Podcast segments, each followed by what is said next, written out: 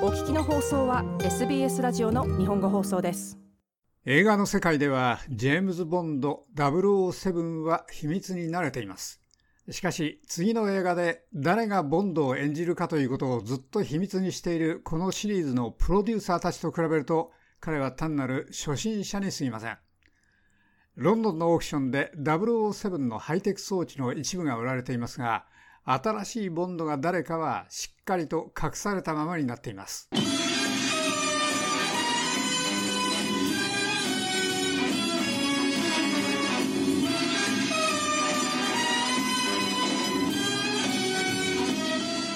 これは地球上で最も有名な曲の一つだという人もいます。このジェームズ・ボンドのテーマは1962年にシリーズの1作目の映画「ドクター・ノー」で初めて現れました。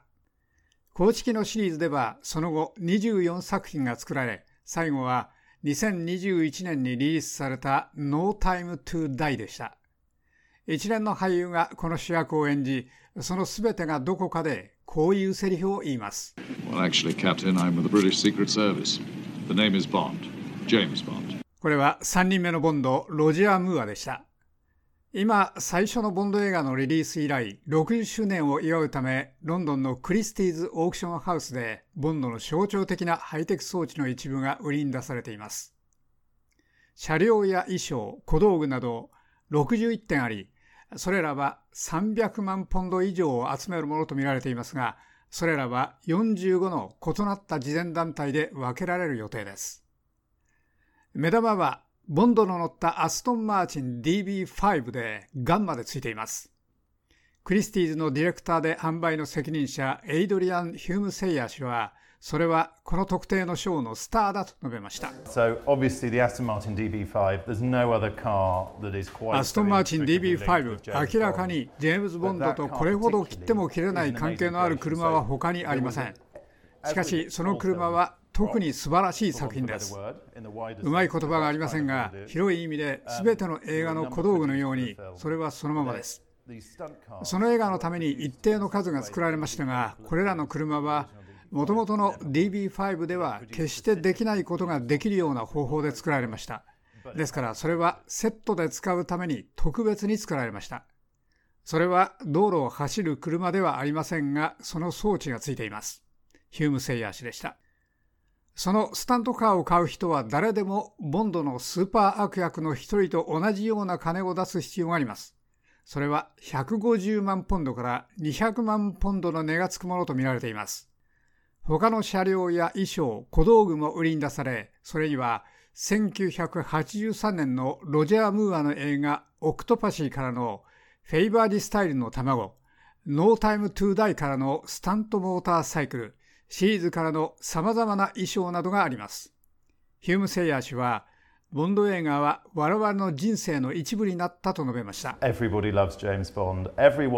んなジェームズ・ボンドが大好きです。我々みんながある程度ジェームズ・ボンドと共に成長してきました。みんな子供時代からテレビで何度もジェームズ・ボンドを見た時から新しい映画のオープニングに行った時からその記憶を持っています。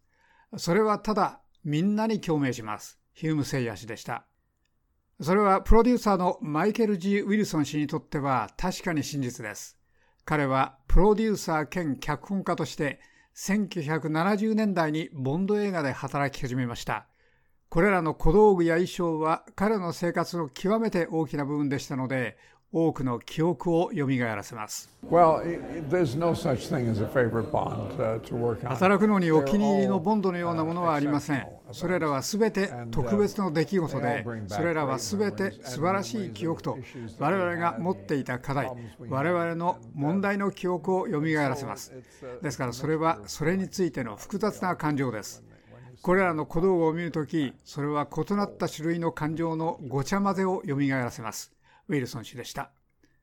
次のボンドが誰になるかの憶測が盛んで、イドリス・エルバやヘンリー・カブルがその役を引き受けると噂されています。2016年のインタビューでは、エルバ自身はそのアイデアを真剣に受け取っていないようでした。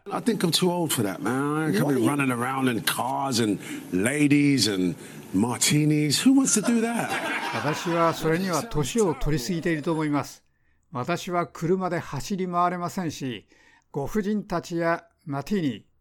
誰がそうしたいですか、ひどい話です。エルバでした。マイケル・ウィルソン氏は、この段階では彼らは誰がボンドを演じるかについては考えてもいないと述べました。ボンドがここからどこへ行くかは本当に言えません。我々はそれについて考えもしませんでした。我々は我々がしようとしているボンドのタイプや次の10年間に世界が直面する問題が何かについて考えてきませんでした。たった今我々には心配することがたくさんあります。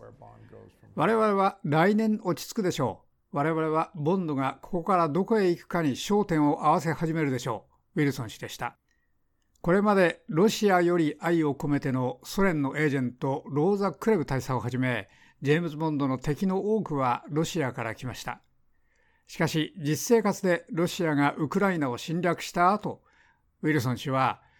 007の次の敵は異なった道を選んだ方がいいかもしれないと思っています。Well, 時々我々は平行な宇宙にいたいと思います。我々が次のボンド映画作りの道を見つけるときまでに物事が解決し、我々の当面の問題が解消するよう願っています。しかし新たな心配事はいつもあるでしょう。ウィルソン氏でした。36品目のオンラインオークションはすでに進行中で、10月5日に締め切られます。